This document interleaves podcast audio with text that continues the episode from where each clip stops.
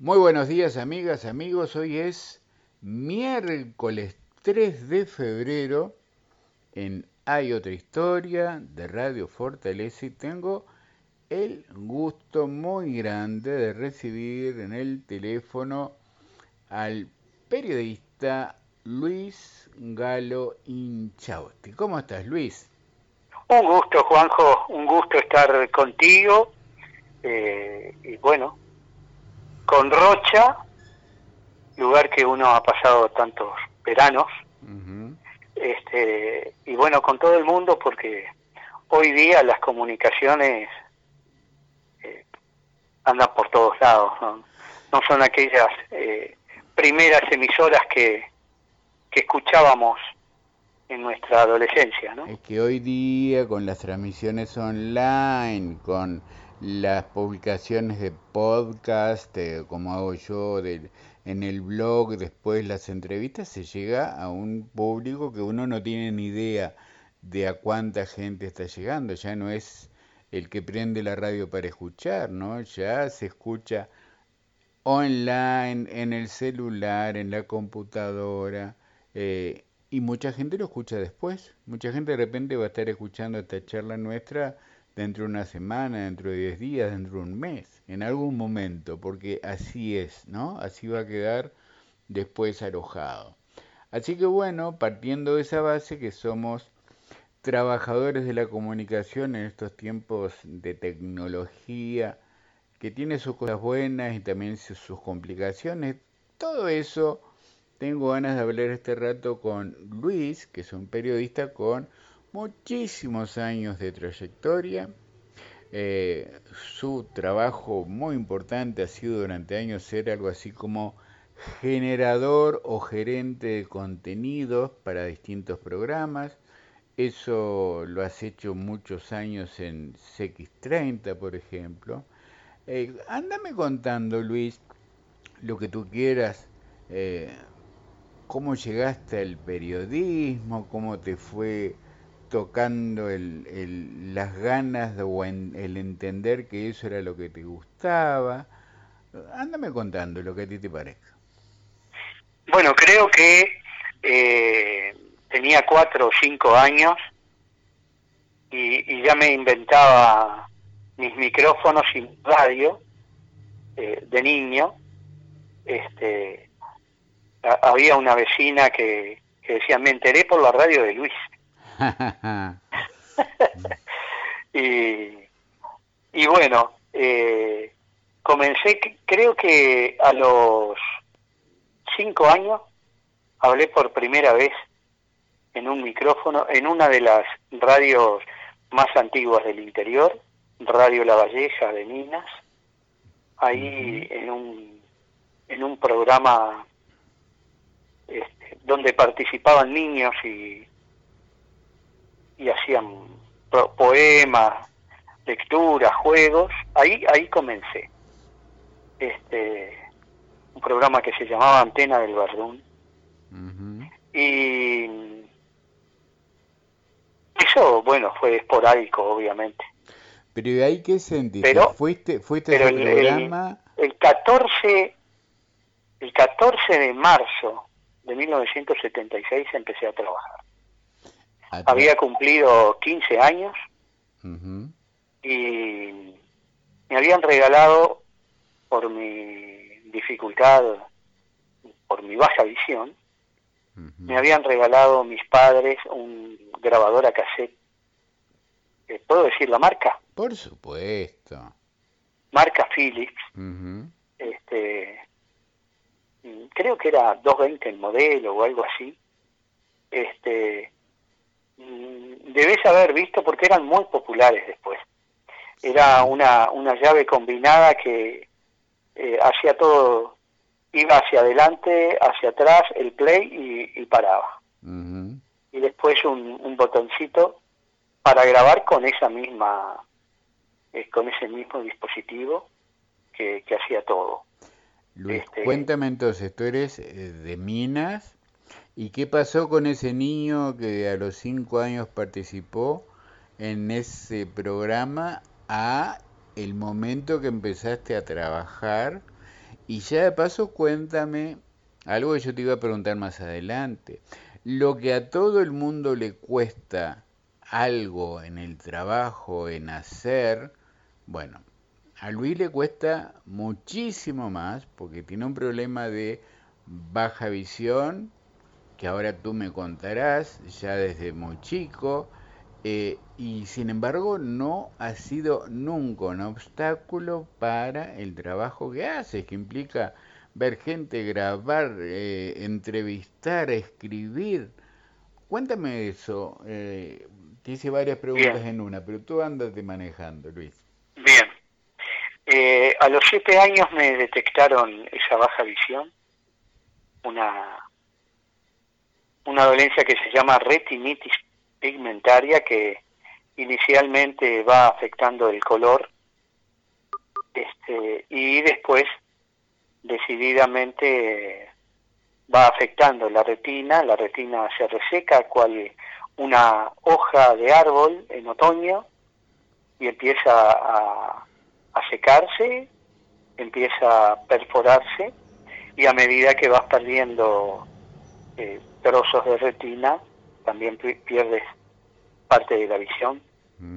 este, pero eh, en sí eso era una debilidad visual muy potente, por decirlo de alguna manera, este, yo pude estudiar, eh, pude criar mis hijos, jugar al fútbol, una pasión como tantos uruguayos, este, y bueno, y he podido desempeñarme en la vida siempre en lo que me gustó, que fue la comunicación.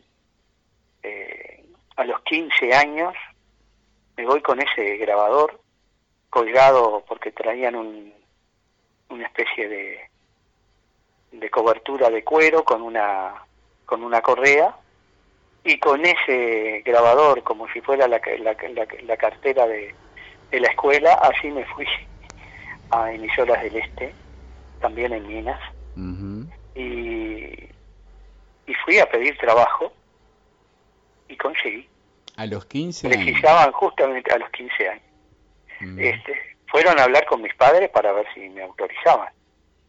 Este, ¿Y qué hacías? Lo que mi madre no, mi madre no, no, estaba de acuerdo. Mi, mi padre con mucho mayor visión seguramente entendió que esta era mi opción por vocación y, y, que me iba a, a saber este, manejar.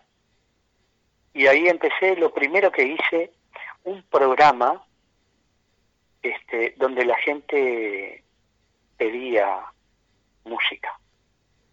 Con la particularidad que en vez de llamar por teléfono, porque todavía este, no eran teléfonos automáticos, mm. eh, no se podía usar Antel para eso, mm. porque la central se atomizaba rápidamente. Por lo cual yo tenía que recorrer las calles de Minas invitando a la gente a pedirme un tema, pero con la particularidad que lo tenía que cantar. o sea que... Cantaba un pedacito y después al aire la gente se escuchaba cuando llegaba a la casa seguramente, este, porque siempre te preguntaban, ¿y a qué hora saldrá? Este, y el programa no tenía mucho, ni, ni, ni mucho poder de síntesis, ni, ni, ni mucha originalidad, porque se llamaba Cántelo primero este, era un programa de la radio, este, en, en esa época una marca muy importante en Minas, vinculada a los autos. no la nombro porque sigue, sigue. Pero no hay problema, ¿no? Treyes. Este, y, bueno, esa, esa marca nos, nos auspició y después se amplió el programa. Este, y bueno, en definitiva, eh, mi mamá me había comprometido a que si que, que, no, me, no, me, no quería que trabajara en esto, porque iba a dejar de estudiar. Mm. Y mi padre me comprometió a que yo no iba a dejar de estudiar, por lo cual hice todo el bachillerato eh, y después eh, viajaba todos los días a Montevideo para, para estudiar y capacitarme en periodismo y en locución. O sea que haciendo eh, el bachillerato, el liceo, viajaba, cuando terminaste fue que viajabas a Montevideo todos los días o como todos los días, todos los días. Después que ya habías terminado el liceo. y seguía trabajando, ¿no?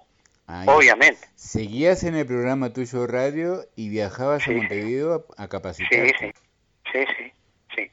¿Y dónde, este, dónde estudiabas en Montevideo? ¿Con quién? Mira, estudié en dos lugares. En, en aquella época no existía la Facultad de Ciencias de la Comunicación, por lo cual estudié en la Academia Nacional de Declamación. Allí había un locutor mm. Mm, histórico de Carve y de Canal 10 Leonel Aníbal Piñeiro, y con él estudié, y fueron mi, mesa de examen Américo Torres, Rodríguez Tabeira y Mirta Acevedo.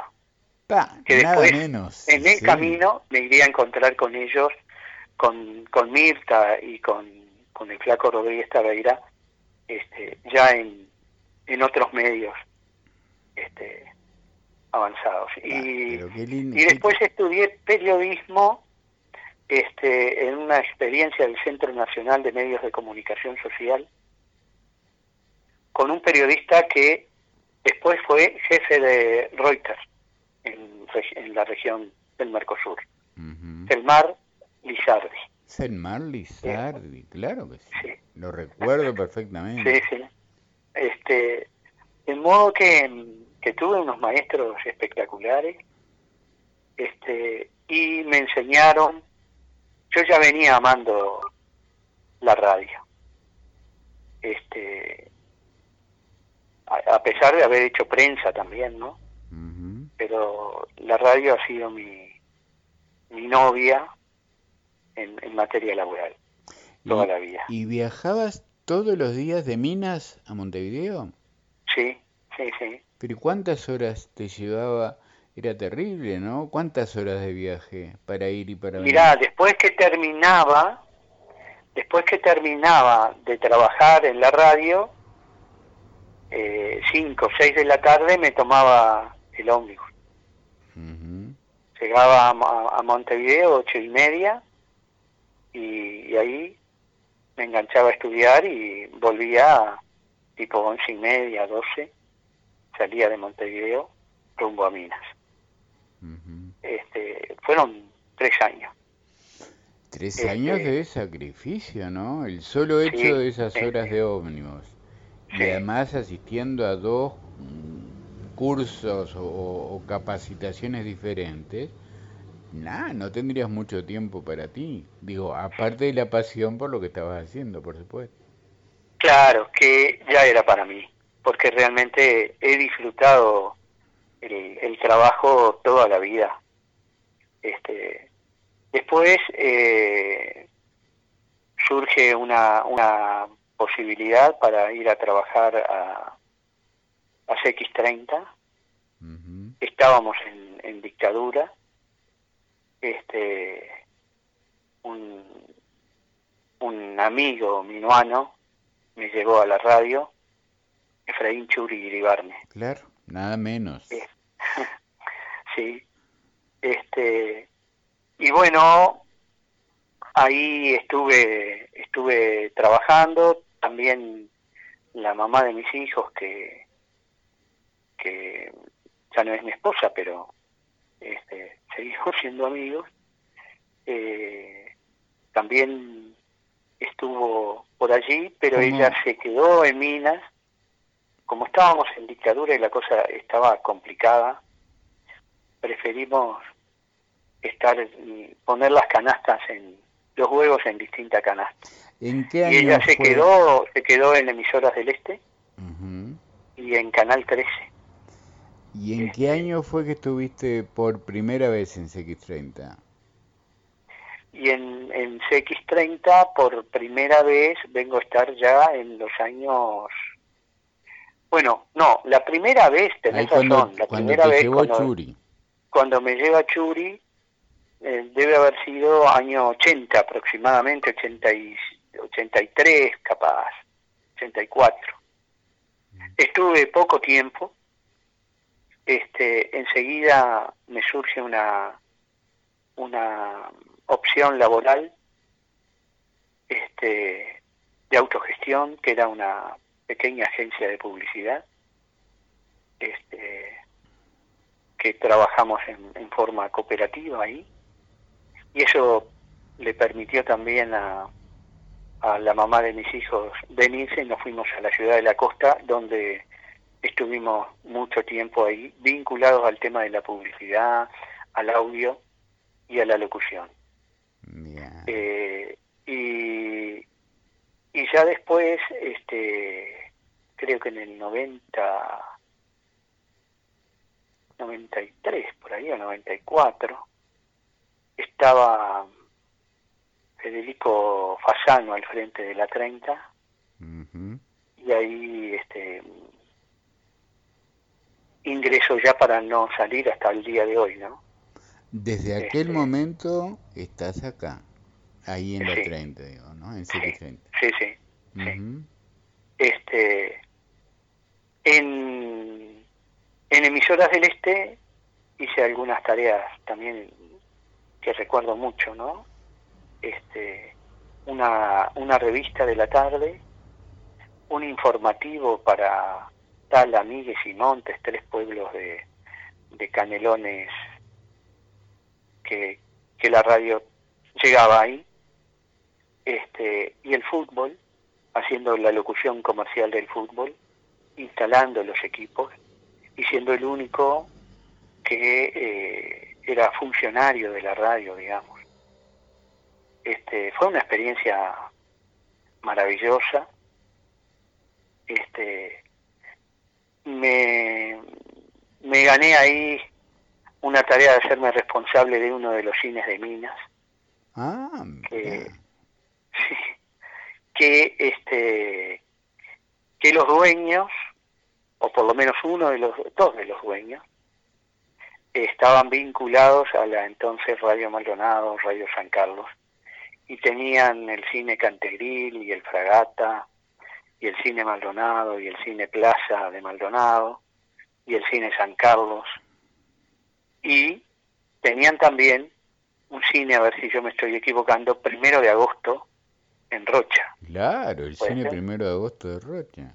Ahí va. Mm, Yo, por supuesto, estaba en Minas. Este, fue una cadena de cines que, que trabajó con el cine ABC también de Montevideo, cuatro cines en Mercedes y cuatro en Salto, y un cine en Rosario.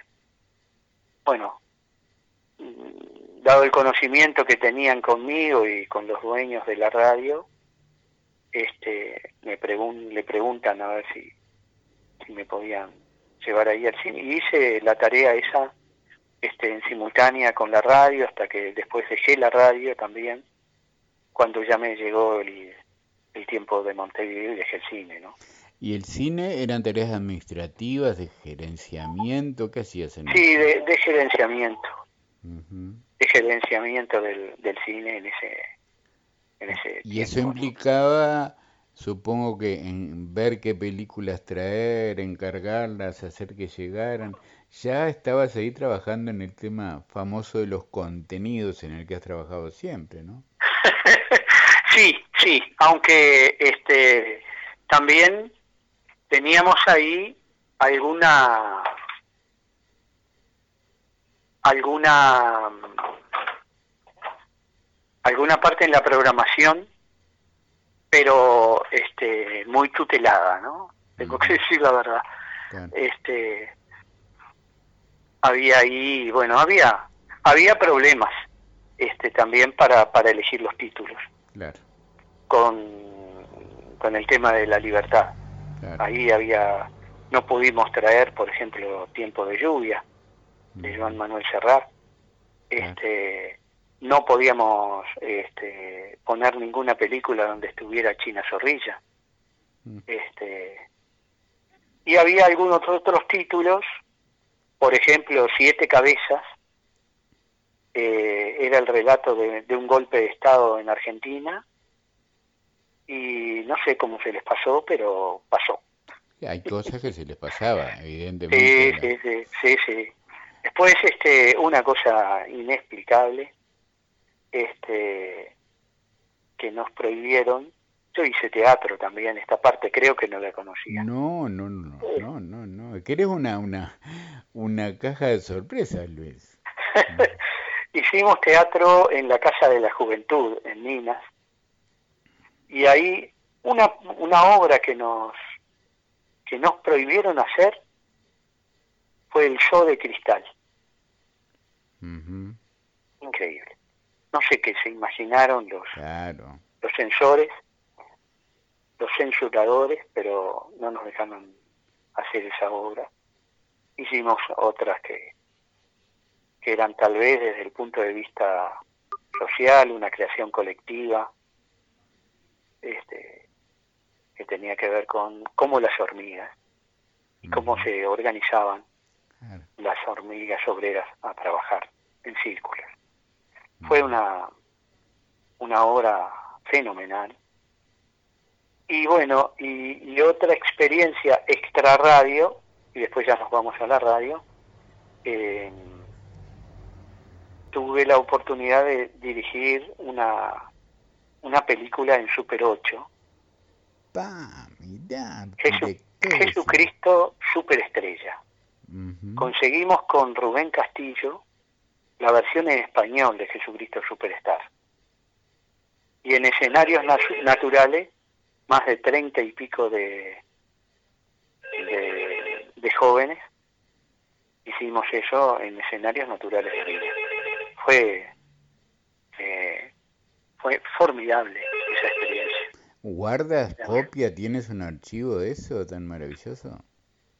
¿Podés creer que hace dos años una de mis hijas, eh, en una especie de tesis, no, no es tesis exactamente, ella hizo profesorado de, historia. Este, y ahí le encargaron un, un trabajo y ella eligió la cultura en dictadura. Mm. Y eligió esta, esta obra. Y eso nos permitió Mm, recuperar esa obra. Qué bueno. O sea que tienes una copia, la conserva. Hay una, una, una copia que está para restaurar, pero ya está la copia. Sí, la tenemos. Bárbaro. Bueno, Luis, si llegaste un día eh, ya a, a instalarte en Montevideo, fijo en CX30 desde el 80, desde el 94 más o menos, si calculo bien, hasta hoy. Y han pasado muchas cosas en CX30 en todos esos años. Muchas cosas, muchos de, este, directores. Este, lo primero, como, como me había responsabilizado de una agencia de publicidad, otra vez este, Churi, me estaba como coordinador ahí. La empresa estaba en manos de Carlos Espadone. Y, y bueno, la intención era este ser fieles al, al perfil histórico de la 30 y con ese con, con esa meta me, me llama el canario Churi. Y, y bueno, empezamos ahí, este, empiezo como responsable del área comercial, como director comercial de la radio, este, y a la vez empiezo a generar algunos productos.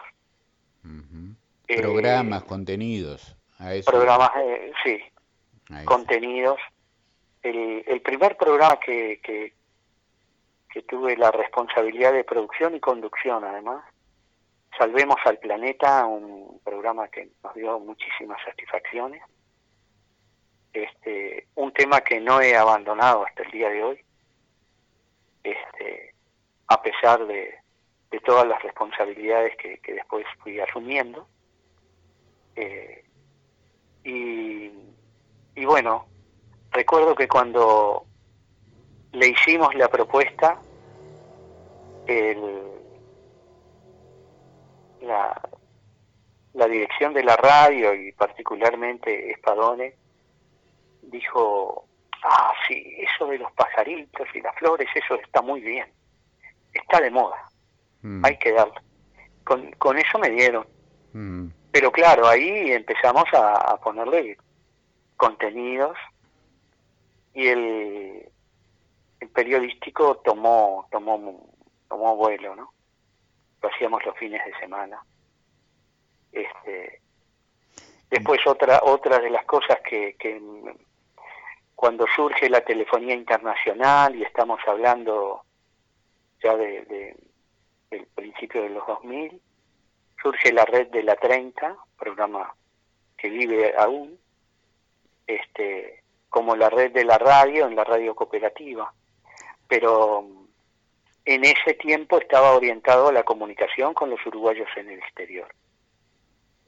Este, y, y bueno, el contacto en esa época, que era muy difícil y muy caro, lo pudimos hacer este, con, una empresa eh, de telefonía internacional, Uniotel, propiedad de de un de Miguel eh, estoy tratando de recordar el, apellido eh, Miguel Brechner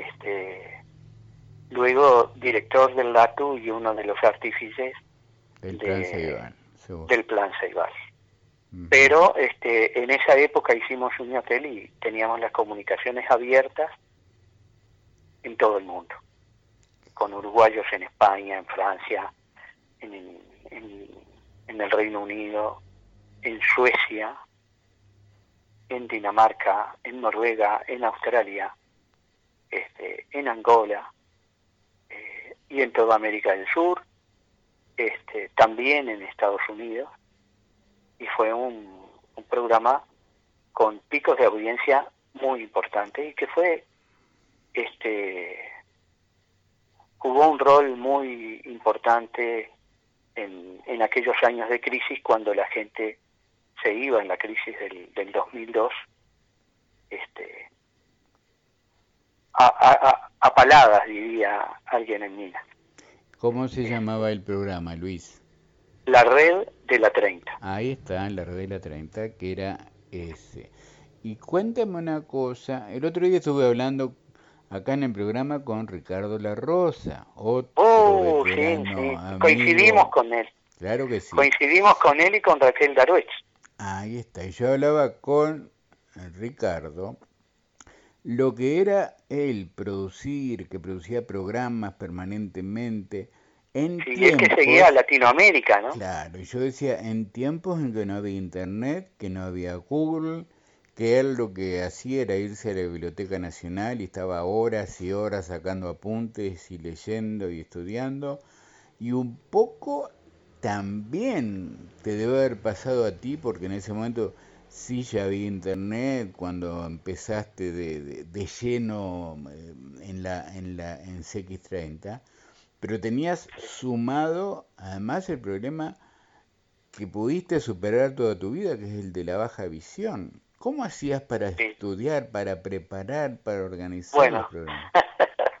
Sabés que, que, miro hacia atrás y no recuerdo cuándo no estudié, porque siempre estudié.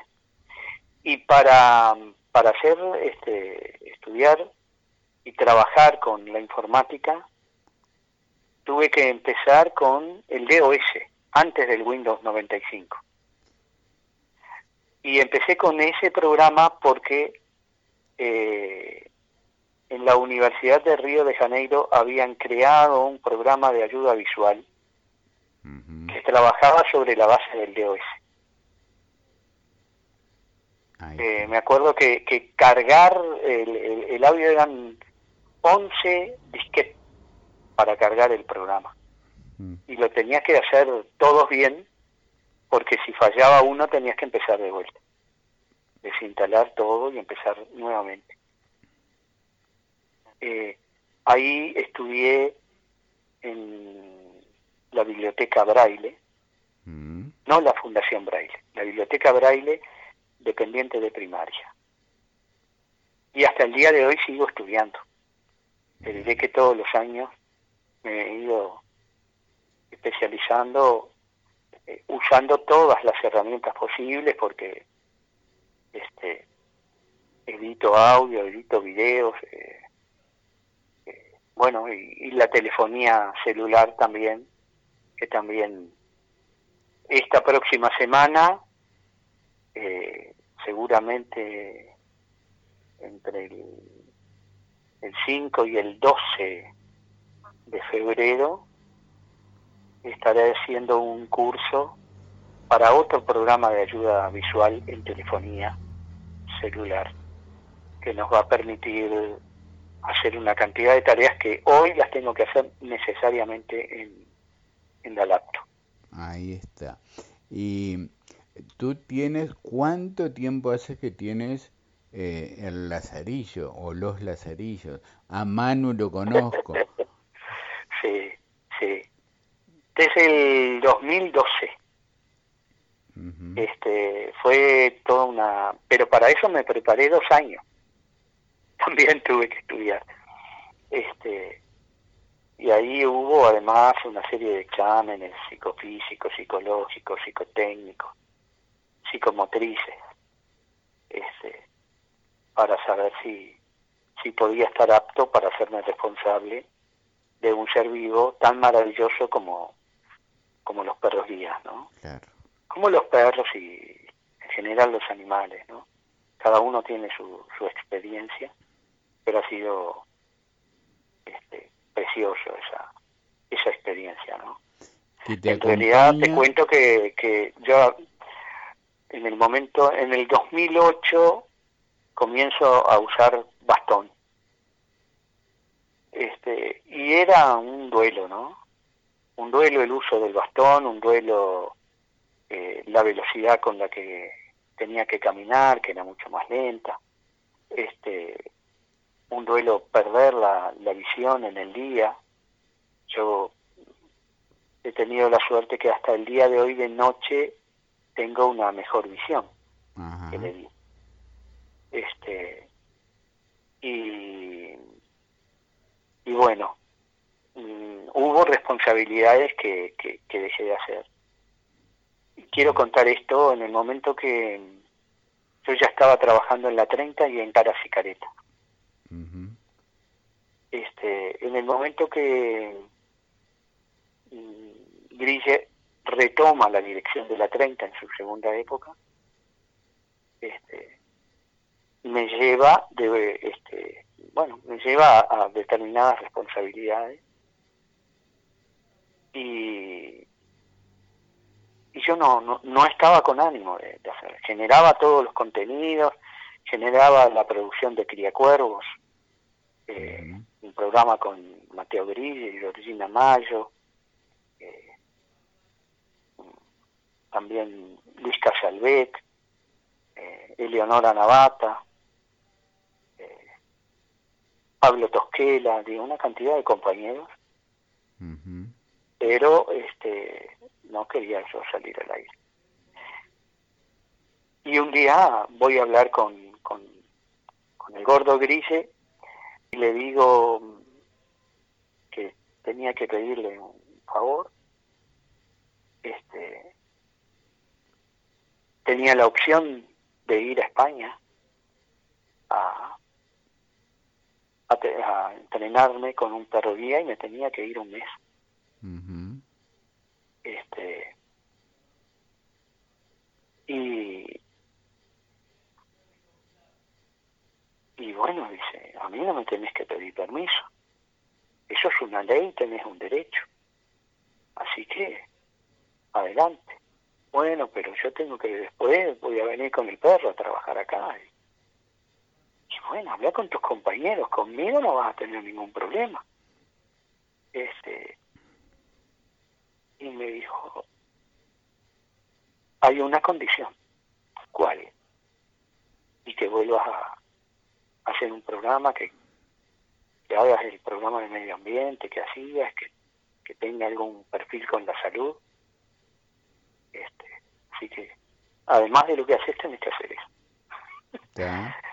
y, Te hizo la, la presión que necesitabas en ese momento para volver al aire. Sí, exactamente, y estoy, por supuesto que eternamente agradecido este, por, por la confianza que me dio y la confianza que me tuvo. Y bueno, la vida ha seguido y, bueno, he estado viviendo en la 30 cosas muy, muy fuertes como eh, cuando muere Liber Sereni y tener la responsabilidad de, de conducir una transmisión especial que duró dos días. Eh, las elecciones, coordinar las elecciones junto a Alejandra Casablanca, mm. este, también un, un desafío muy importante y, que de alguna manera ponía la 30 cada vez que, se hacían ese tipo de transmisiones este, a la cabeza de la audiencia. Eso ha sido muy, muy importante y bueno, y la alegría de haber compartido con, con muchísimos compañeros que tuve la que tuvieron la paciencia mm. De, de, trabajar conmigo este como Gustavo Pérez Berrueta por ejemplo Pietro Spinetti. Pietro eh, gran amigo Pietro. A través de Pietro te conocí a ti. Es verdad es verdad. Y, y bueno, este, realmente ahí también de ese grupo y de el grupo de, compañeros de, la vieja 30, como Alicia Martínez, como Jorge Giuliani, y, bueno, compañeros más actuales con, con los que he compartido muchísimo, como Luca Veloz, como Mercedes Martínez, Andrea Camarano después surge el proyecto de la radio cooperativa. Eso es muy importante, te pido que me cuentes en detalle, porque tú sigues trabajando en CX30, una radio que en este momento ha tenido una serie de cambios, que no es lo que era la radio en la que yo trabajé, tú sigues trabajando ahí y al mismo tiempo estás trabajando en ese proyecto de radio cooperativa que es algo por lo que yo sé hasta ahora es muy inusual con participación de trabajadores, de oyentes, de amigos. Cuéntame cómo es, cómo surgió, cuándo, cómo se está trabajando en esto, Luis. Este proyecto tiene mucho tiempo. Este surge el primero de mayo de 2007 en su primera época. Este, ahí tenemos durante mucho tiempo también el apoyo del sindicato de FUNSA, también cooperativa ya. Y, allí tuvimos este, estudios, tuvimos estudios también en, la calle Gaboto, en un comité, eh, fue había sido un comité de, base de, del 71, donde Atahualpa del Chopo tenía tenía un, un lugar preponderante de ese comité del Frente Amplio. Después el sindicato de Funza. Y, quiero decirte que esto, el, local no tenía nada que ver con, con el comité del Frente, había sido ese lugar. Claro. Por eso se, el estudio se le pone en homenaje a Atahualpa del Chopo porque él había estado ahí militando mucho tiempo. Claro. Pero ahí era una cooperativa paraguas, digamos, que le daba posibilidades a distintas cooperativas rumbo cooperativa. Y bueno, y después nos fuimos al sindicato de FUNSA con unos estudios maravillosos, realmente hechos a la medida, este, donde Ángel Fonseca, también otro compañero que tú recuerdas seguramente de tu pasaje por la 30, el técnico, fue un factor muy importante. Después los eh, las obligaciones en caras y caretas y en y en la 30 este, me alejan un poco del, proyecto, pero el proyecto sigue vivo y lo retomamos este, ya hace unos cuantos años, creo que en el 2014. Y ese proyecto de radio cooperativa, de comunicación llana, horizontal, democrática, este, utiliza una herramienta que, que existe en, el, en la ley de cooperativismo del Uruguay. Y es que las cooperativas pueden ser integradas por trabajadores y usuarios. Experiencias en el mundo, este, las hay. Eh, Mondragón es una, una famosa cooperativa de trabajadores y usuarios del País Vasco. Y un supermercado cooperativo en Estados Unidos, también integrado por trabajadores y usuarios, que abarca varios estados de, Estados Unidos. Eh, la ley lo permitía y así creamos un, un proyecto formal que eh, incluye a los trabajadores actuales y de antes, en la 30. Este, y incluye, como tú decías también, a oyentes históricos de la 30. Y con ese objetivo y con Germán ahí eh, delante, eh, bueno, defendemos la, comunicación. Hoy estamos preparando la temporada 2021 de la red de la radio, ahora en simultánea, radio cooperativa, la radio así la ubican en la plataforma digital.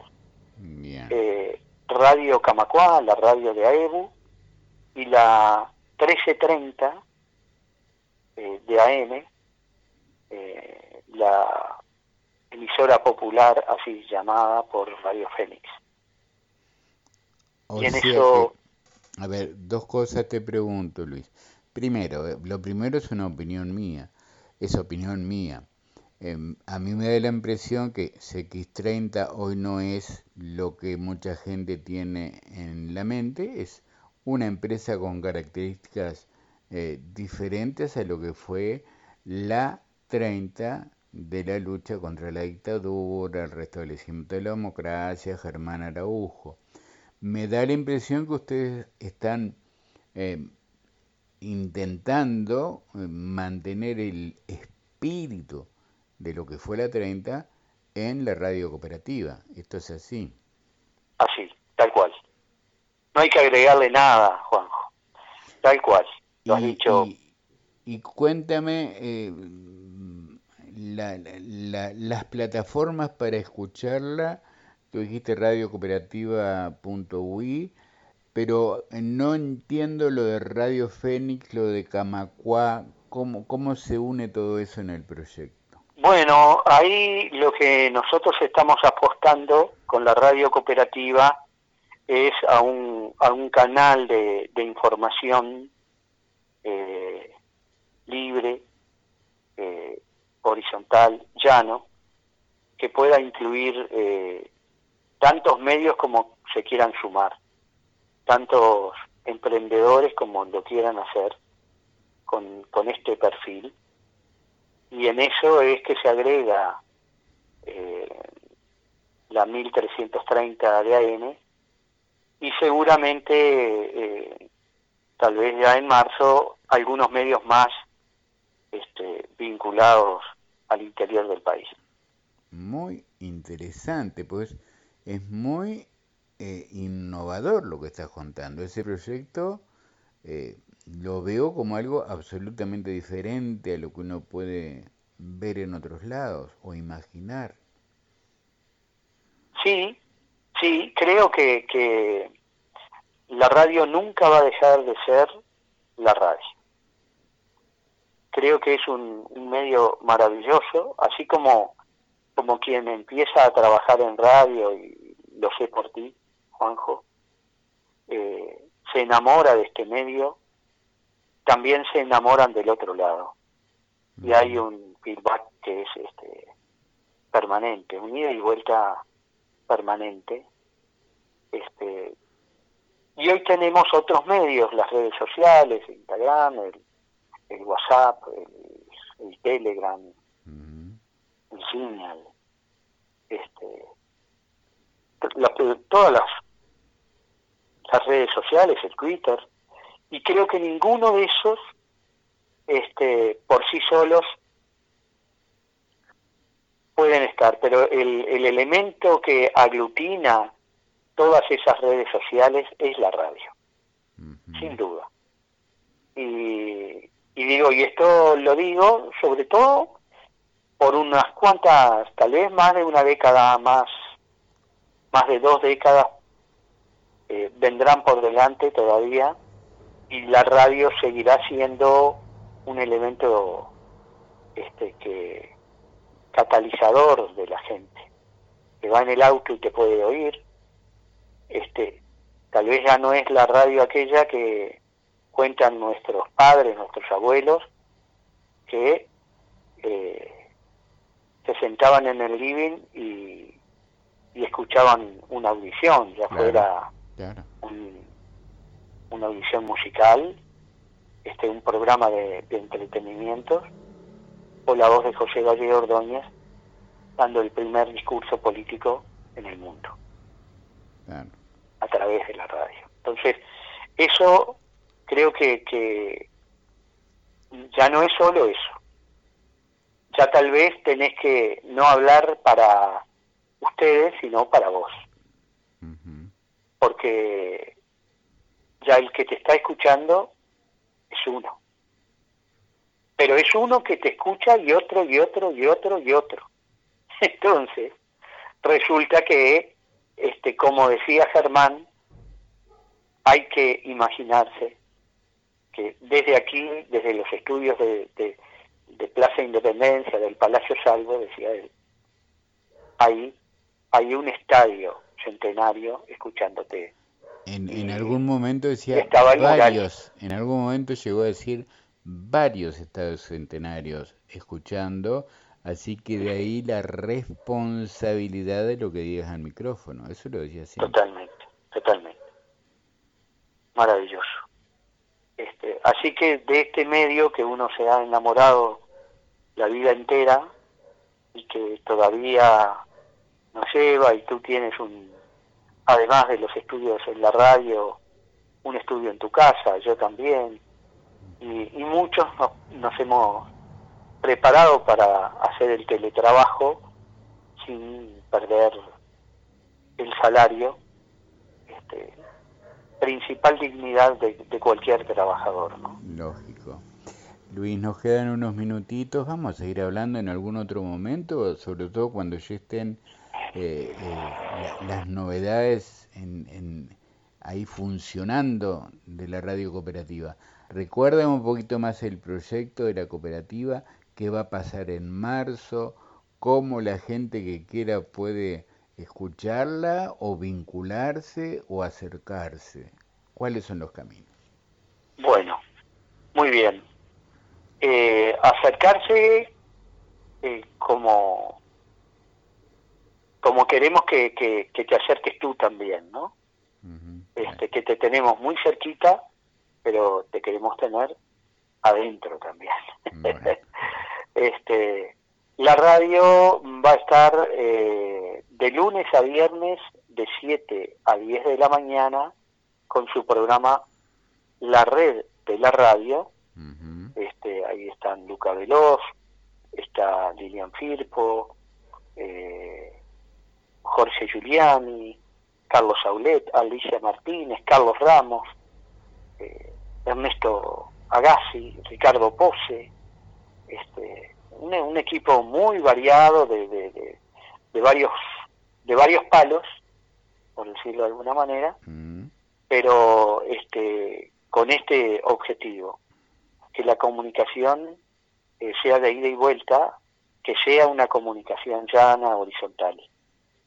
Este, y ese, esa historia eh, además tiene tendrá allí a Ciudades Invisibles también en la mañana, con Fernanda Cabrera, con Mauricio de los Santos, eh, con María Rosa Oña, eh, y durante las 24 horas en la plataforma de la radio cooperativa .uy, distintos contenidos este como Roberto Sabán, por ejemplo, como enganches con eh, la nueva FM de Madrid, este, que eh, los sábados compartimos allí Se te escapó la tortuga, un programa hecho por uruguayos para los uruguayos en España y en todo el mundo.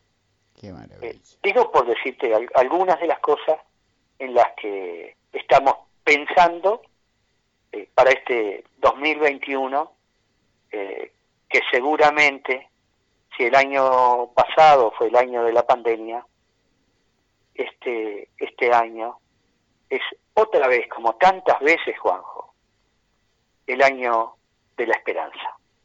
Y así debe ser. Volvamos a, tener eh, la salud y, y la fuerza para construir cada día eh, desde los medios de comunicación una cosa fundamental, que es construir ciudadanía, no perder nunca eso como, como objetivo. Hermoso tu mensaje y por eso vamos a dejar acá, ya se nos termina el tiempo, pero este mensaje ha sido muy importante, muy lindo.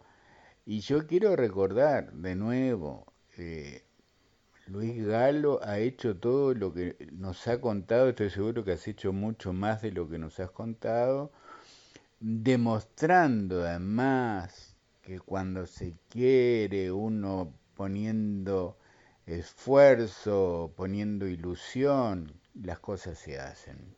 Que con todas las dificultades que has tenido siempre en la visión, por ejemplo, has desarrollado el trabajo que cualquier otro podría realizar y más, y mucho más todavía, porque eso es eso demuestra una, fortaleza de espíritu antes que nada muy grande, una capacidad de, de estudiar, de capacitarse y de luchar, porque supongo que todos los días, por más que ahora ya lo tengas incorporado, enfrentar el mundo ya con un tema que tienes que tener un perrito guía que te acompaña, que tienes que tener una computadora especial que te permita trabajar, pero siempre estás buscando la forma de que sea más fácil la próxima vez. Y además, orientando, vinculado en este proyecto de comunicación eh, que, nos estás contando, bueno, yo te agradezco todo lo que nos has contado y, bueno, y adelante, fuerza. Da gusto ver que hay trabajadores que siguen buscando la forma de seguir trabajando, de mantenerse, pero al mismo tiempo eh, tener esta comunicación con la gente que sea importantísimo. Así que eh, terminé hablando yo más que tú, pero quería, quería marcar este concepto porque así, así veo tu trabajo de toda una vida, Luis. ¿Tengo tiempo de decirte algo más? Por supuesto. Bien. Este, tal vez esto es para, para decirle a las personas con discapacidad que nos puedan estar escuchando, a los padres y a sus educadores, los educadores de esas personas con discapacidad.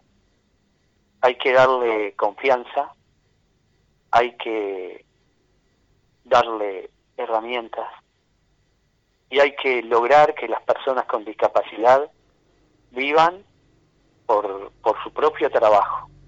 Esa es la mejor manera de que se puede compartir el mundo con personas con discapacidad, sea la que sea. Este, Luis, yo, he visto maravillas, maravillas con, con niños del espectro autista, con adultos después del espectro autista, y cómo eh, se puede salir adelante. No olvidar eso.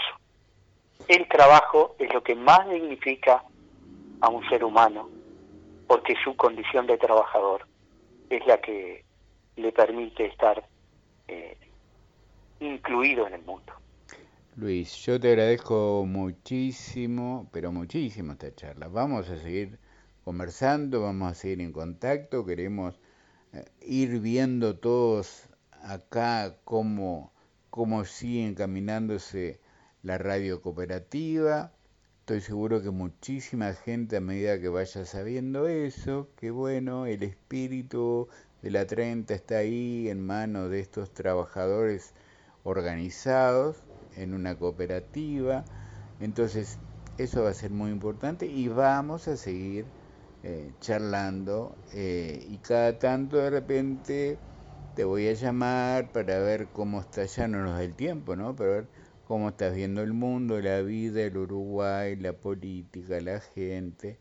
Eh, vamos a seguir charlando, Luis. Yo te agradezco muchísimo por hoy. Será todo un placer. Un abrazo. Para un amigo tan entrañable como tú. Un abrazo grande, Luis. Abrazo. Amigas, amigos, nos vamos con Luis Galo Inchausti, un periodista eh, con muchísima trayectoria que ha desarrollado y desarrolla roles muy importantes en el periodismo radial fundamentalmente, pero el periodismo en general. Así que, eh, de nuevo, gracias a Luis Galo y nos vemos mañana que vamos a estar con el investigador de la vida cotidiana de los rechenses, eh, Néstor Sabatino. Hasta mañana.